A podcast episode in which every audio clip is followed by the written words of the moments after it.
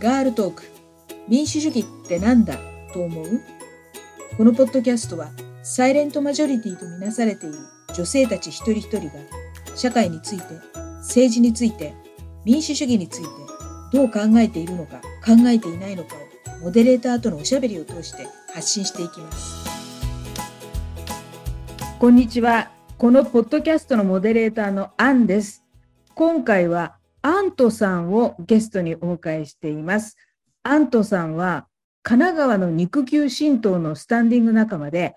九条の会市民連合反差別ネットワーク選挙応援といくつもの団体で精力的に活動していらっしゃいます。今回はアントさんがこうした市民活動に関わるようになったいきさつについて伺います。アントさんよろしくお願いします。よろしくお願いします。それでは簡単に自己紹介をお願いします。はい。アントと言います。えー、出身は熊本です。結婚を機に神奈川県民になりました。夫と息子と夫の父親と4人で暮らしています。学童保育の支援員をしています。ご紹介にありましたようにいろんな市民活動に参加していますが、メインは市民連合です。あの、肉球神道の仲間の多くが、東日本大震災や戦争法案をきっかけにデモなどに参加するようになったって言ってるんですけど、アントさんの場合もややはり311がきっかけですか？そうですね。デモや集会に参加するようになったのは安保法制後なんですけれども、3.11は私にとってものすごく大きな転機になったと思います。あの頃は出産で仕事を辞めて専業主婦をしていたんですけど、地域に密着した生活をしていると、PTA とか自治会とかそういうものがすごく大事な役割をしていることが分かったんですね。会社員の時はそういうことは全く見えていませんでした。で、まあそういうことはみんなやりたがらないことなんですけれども、これまで誰かがやってきてくれたおかげで地域が支えられているわけなので、これからは自分がやらないとなと思って、まあいろんなことを受け負ってやっていました。子育て関係のボランティアもしていたので、結構忙しかったです。そうこうしているうちに、田舎に住む夫の両親が体を壊してしまって、二人では暮らしていけない状態になったんですね。で、私たちが田舎に帰るか、両親をこちらに呼ぶかの選択を迫られたんですけれども、母が田舎に未練はない、そっちに行きたいって言ったので、まあいろいろなハードルを超えて、こちらに来てもらって一緒に暮らすようになりました。生活全般のケアと二人ともまあ病人だったんで、通院、入院、手術、療養などのお世話もあって大変だったんですけど、頑張った甲斐あって、二人とも回復して散歩をしたり、買い物に行ったり、生活を楽しめるようになったので、こっちに呼んで本当に良かったなと思いました。二人がちょっと落ち着いた頃に PTA 絡みで教育関係の NPO の手伝いを頼まれて、まあそんなこともやるようになりました。で、はい、九条の会で活動し始めたっていうことで。いわゆる市民運動との出会いについてなんですけれど、それはね、九条の会だったんです。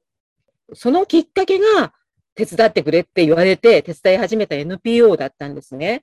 えっと、2007年頃だったと思うんですけど、私の地域で、九条の会の結成集会があったんですけど、その呼びかけ人の一人が NPO の仲間だったんですね。でそれで、ああ、まあ、参加してみようっていうことになって参加して、で、救助の会というものを初めて知って、素晴らしい、あの、運動、活動だなと思って一員になったというわけです。で、その救助の会がその後の市民連合に関わるきっかけにもなっているっていう、そういう流れになっています。すべてがボランティアなわけですけれども、ある種の使命感みたいなものがあって、これが私の務めなんだって言って、まあ、息に感じてたようなところもあります。なので、3.11が起きなかったら、そのままの生活を続けていたかもしれません。で、3.11のあの甚大な被害を見て、まあ、すぐに寄付とか物資の送ったりとかの活動を始めたんですけど、先立つものがないと、こういう支援って続けられないじゃないかって思って、それであの、仕事しようって思ったんですね。で、始めたのが学童の仕事なんです。私は拘束時間が短い補助員っていうあの仕事だったので、いろんなものを抱えてましたけど、無理のない範囲で、えー、その仕事をできました。まあ、その分収入は、まあ、ささやかだったわけですけど、10年は続けようと思って始めた支援を続ける資金にすることができました。じゃあ、その学童保育の補助員で稼いだお金は全部被災地支援に回してたんですか？そうです、そうです。え、そうなんだ。うん、だから、えっと、まあ、夫のね、給料でなんとかやってたわけですよ。公園で子供を遊ばせて、子供の洋服も自分の服を解体して、リフォームたりとか、なんかね、もうね、ほんとお金のかからないように、もうそこまでせんでもっていうぐらいやったりして、でもそれがまた面白かったわけですよ。なんか母親として、母親業としてね。そんなこんなだから、夫の給料でやってて、あの、ぶっちゃけ、結婚した時は、私の方が稼ぎが良くって、もう本当になんかね、紐とは言わないけど、あそういう感じだったので、まあ、あんまり私には頭は上がらないんじゃないかなって思ったりするんですけど、あの、もうとにかく、こんだけの災害が起きて、支援をし続けなきゃいけないから、私は仕事をしますと。で、その収入は全部そっちに当て当てますから、あの、よろしくお願いしますみたいな、あ夫にも了解を得て、でもまあ、家事とか、あの、親の世話とか、そういったものは一切影響のないようにするからって言って、まあ、結構ね、あの強気で仕事を始めたっていう感じですね。だから今もいろんなこう政党に寄付したりとか、あの、カンパしたりとか、まあ、そういうこう資金は、私の収入は好きに使ってますよね。そもそも私はそうずっと国の借金が膨れ上がっていることが、まあ、すごい心配だったわけです。当時はね、国民一人当たり500万円だとか、今やね、もう1000万円だそうですけど、そういう話を真に受けてて、国が当てにできないんだったら、私たちが助け合うしかないと思って、そういう被災地の支援もね、いわゆる共助を頑張っていたわけなんです。でも、日を追うに従ってね、なんかおかしいと。アベノミクスのおかげで景気が良くなったとかね、イザナギ景気を超えたとかね、報道されてましたけど、実感は全くないわけですよ。そしてみんなどんどん生活が苦しい苦しいってなっていって、何なんだこれはっていう違和感がずっとあったんです。後々、統計偽装とかが発覚して、やっぱりと思ったんですけど、まあ、その時にですね、国の借金は国民の資産っていう話を聞いて、もう、これっていう、本当だったら国が借金したお金は広く国民に行き渡って景気が良くなるはずなのに、全然そうならないと。それは自民党が一部の富裕層のことしか考えてないから。ね、借金して、それを財界に流して、外国の資本に持っていかれて、アメリカに吸い上げられて、そういうことかと。だから大半の国民が貧しくなるんだっていうことがね、分かったと思ったんですよ。3.11後も日本のあちこちで災害が起きて、私熊本出身なんで、2016のね、熊本地震も本当ショックで、そっちの支援もなんか頑張ってたんですけど、もうこの数年は毎年どこかで豪雨災害が起きてますよね。もう本当に日本は災害列島なんですよ。なのに、政府の災害対応ってどんどんずさんになってませんか？本当予算もまともに当ててくれないどころか、例の赤坂自民邸ですよ。岸田さんなんか地元が豪雨の真っ只中なのに酒飲んでわーとかやってて、もっと信じられませんでした。あの時の怒りはね、もう、もう本当にもう、こう突き刺さってますよね。今もなんか岸田さん見るとあれ思い出しちゃうぐらいですもんね。自分はまだね、被災してないわけなんだけど、いつ被災者になるか分かりませんし、災害で生活が破壊された時はちゃんと国に助けてほしいと思うんですよ。天変地異は避けられないけど、減災を目指すことはできるはずですし、国の制度とか予算とか、ちゃんとやれば救われる人いっぱいいると思うんだけど、全く本気度が見えませんよね。それどころかアンダーコントロールとか嘘ついてオリンピックをね、あの招致して、結局被災地から人や物や金を奪ってしまったわけだから、もう本当にとんでもない政権だと思いました。自公責は絶対おかしい。税金の使い方が間違ってる。そんな政治はもう変えるしかないって、もう本当その時に思ったわけです。そこまでの怒りがあるわけなんですけれども、311の後、反原発のデモが毎週行われるようになって、その後、戦争法案反対のデモもあって、路上で声を上げる人がすごく増えたんですけど、アントさんの路上デビューはいつになりますか？で初めて参加したのは2015年の9月です。あの、10万人、12万人が集結したデモの後ですね。その後、国会議事堂前に行きました。初めてだから、見るもの、聞くもの、びっくりだったんですけど、とにかく市民の熱気がすごかったのと、警備車両と警官の多さにね、驚きましたね。でも、デモにまで参加しようと思うようになったのは、シールズの存在がね、大きかったんです。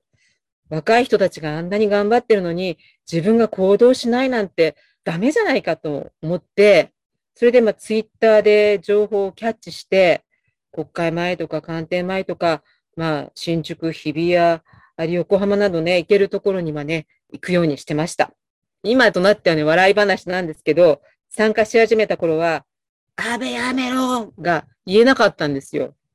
なんぼ最悪の首相でも、呼び捨てってどうなのって、なんか抵抗があって、コールできなかったんですよね。すぐ慣れましたけどね。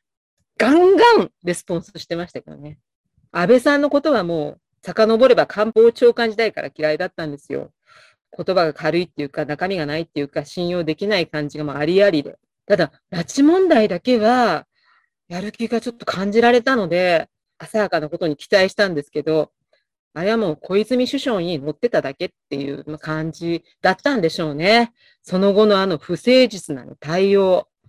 家族会のね、皆さんの、ね、気持ちを思うとなんか怒りっていうよりなんかもう本当こう苦しいような気持ちになるほどひどかったですよね。で、まあ安保法制の強行採決もあって、安倍政権の暴走を止めないとね、日本はとんでもないことになると思ったわけなんですけど、その後のこう森友問題などの発覚で、うわ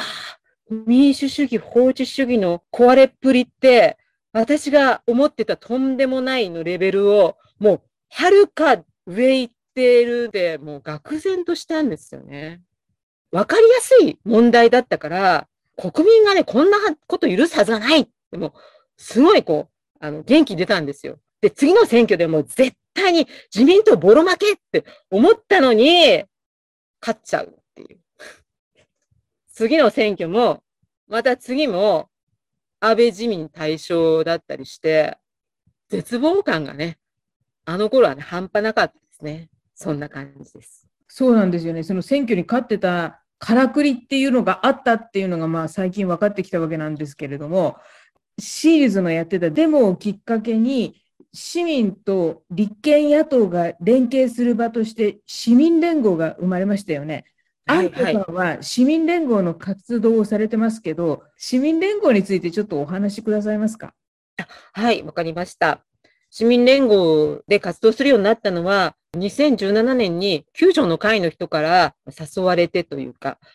それで、えっと、地元の市民連合のグループの賛同者になったですけれど、えーま、市民連合についてちょっとあのお話しすると、正式名称は安保法制の廃止と立憲主義の回復を求める市民連合。まあ、その名の通り、安保法制の廃止と立憲主義の回復を求める市民の集まりです。まあ、自民党主導の会見にはもちろん絶対反対の立場です。実行政権をこのままのさばらせておくと、民主主義も立憲主義も破壊されてしまうじゃないですか。で、これに歯止めをかけるには、もう野党に頑張ってもらうしかないわけなんです。会見発議を止めるには最低でも3分の1以上の議席を野党が持っていないといけないんですよね。なのに、小選挙区制の下では、野党がバラバラだと全く勝ち目がないわけですよね。だから、野党間で協議して、候補者を一人に絞ってほしいと協議を始めたわけ、市民の方からお願いをしたわけなんですけど、まあ、政党っていうのはね、主義主張が違うから政党なわけで、政党に任していても、全く話が進まなかったんです。だから、市民が間に立って協議を後押しするっていうのが、私たち市民連合の役割というわけです。えっと、いろんな選挙がありますけど、まあ、主戦場は衆議院選挙の小選挙区というわけです。で、私たちは、2017年と2021年の衆議院選挙で候補者一本化のために、えっと、頑張ったんですけど、2017年は、あ、ご存知の通り、希望の党騒ぎで、もう私たちの努力ももう水泡ときしましてですね、一本化できずに負けました。あの時は、うちの選挙区は、まあ、自民党の現職と希望の党の候補者と共産党の候補者3社だったんですね。で、結果は自民党の候補者の得票と希望の党と共産党の票が上回ってたわけですよ。だから、希望の党騒ぎがなくって、その前民進党の候補者日本化してたら、勝てたかもしれないっていうね。なんか本当にその時のそのショックがすごい、尾を引いて、しばらくなんかちょっと活動が停滞したっていう時期でもあったんです。あでもも、2021年、去年は長年の苦労が実って一本化はできたんですけど、でももうそこは自民党で総裁選なんかでね、お祭り騒ぎにして、あとあの、河野太郎の人気が爆上がりしたじゃないですか。ここ神奈川県なんで、あの、河野太郎のね、自動音声で電話かかってきて、自民党の河野太郎です。政権交代よりも世代交代です。みたいな。もう選挙公社の自民党にね、してやられて、負けちゃいました。本当に残念でした。私は2019年から地元の市民連合の世話人になって、昨年からは代表ってことになってんですね。まあ、ぶっちゃけですね、世話人会って高齢男性が多いわけなんですよ。ね。世代交代とかジェンダー平等とかを言うんだったら、まず自分がやるしかないんですよ。そう。それまでは、デモも一人で行ってたし、そういうこう集会とかも、そういう賛同者になって会に出るのも一人で行ってたわけだけど、もう個人でできることと、その肩書きがあってできることって、違うんだなっていうことは、そういうこう役を得て分かりました。やっぱりその代表お世話人ですとか言って話すると、まあ政党の人とかもね、ちょっとね、見見方も違ったりとかしてね、あの、別にそういう役割を果たしてるだけなんだけど、すごいですねとか言われたりね、全然違うんだけど。でも、とにかく活動の幅は確実に広がったんです。まあ、例えばですけど、世話人になったことで、神奈川市民連絡会っていう全県単位の意見交換会っていうか情報交換の会議の場があるんですけども、そこに参加するようになりました。で今はま事務局をやってるっていうとこですね。さらに言えば、その市民連絡会のメンバーが提案して、とにかくあの神奈川の全県組織必要なんじゃないかっていう、そういうあの意見が出て、で、その連絡会の有志で、まあ、私も有志に加わったんですけど、あの、いろんな話を始めてたんですけど、すぐに今年の参議院選挙が迫ってたんで、まあ、組織づくりは間に合わないけど、まあ、運動体としてまず動こうっていうことで、つながろう参院選アット神奈川っていう運動体を、まあ、作ったわけです。ここでもまあ、頼まれて事務局をやってるっていう、そんな私です。参議院選挙終わりましたけど、この運動体を全権組織にすることが当初の目的だったわけなので、今もあの引き続いて賛同者の皆さんや事務局メンバーなんかと話し合いを続けているところです。ありがとうございます。PTA から9条の会、それから市民連合と市民連絡会って、もう日本の市民活動の広がりとシンクロしているお話でした。あの今、選挙のことをお話しくださったんですけど、今回は一旦ここで止めまして、次回、選挙活動のボランティアのことについて伺いたいと思います。次回もよろしくお願いします。よろしくお願いします。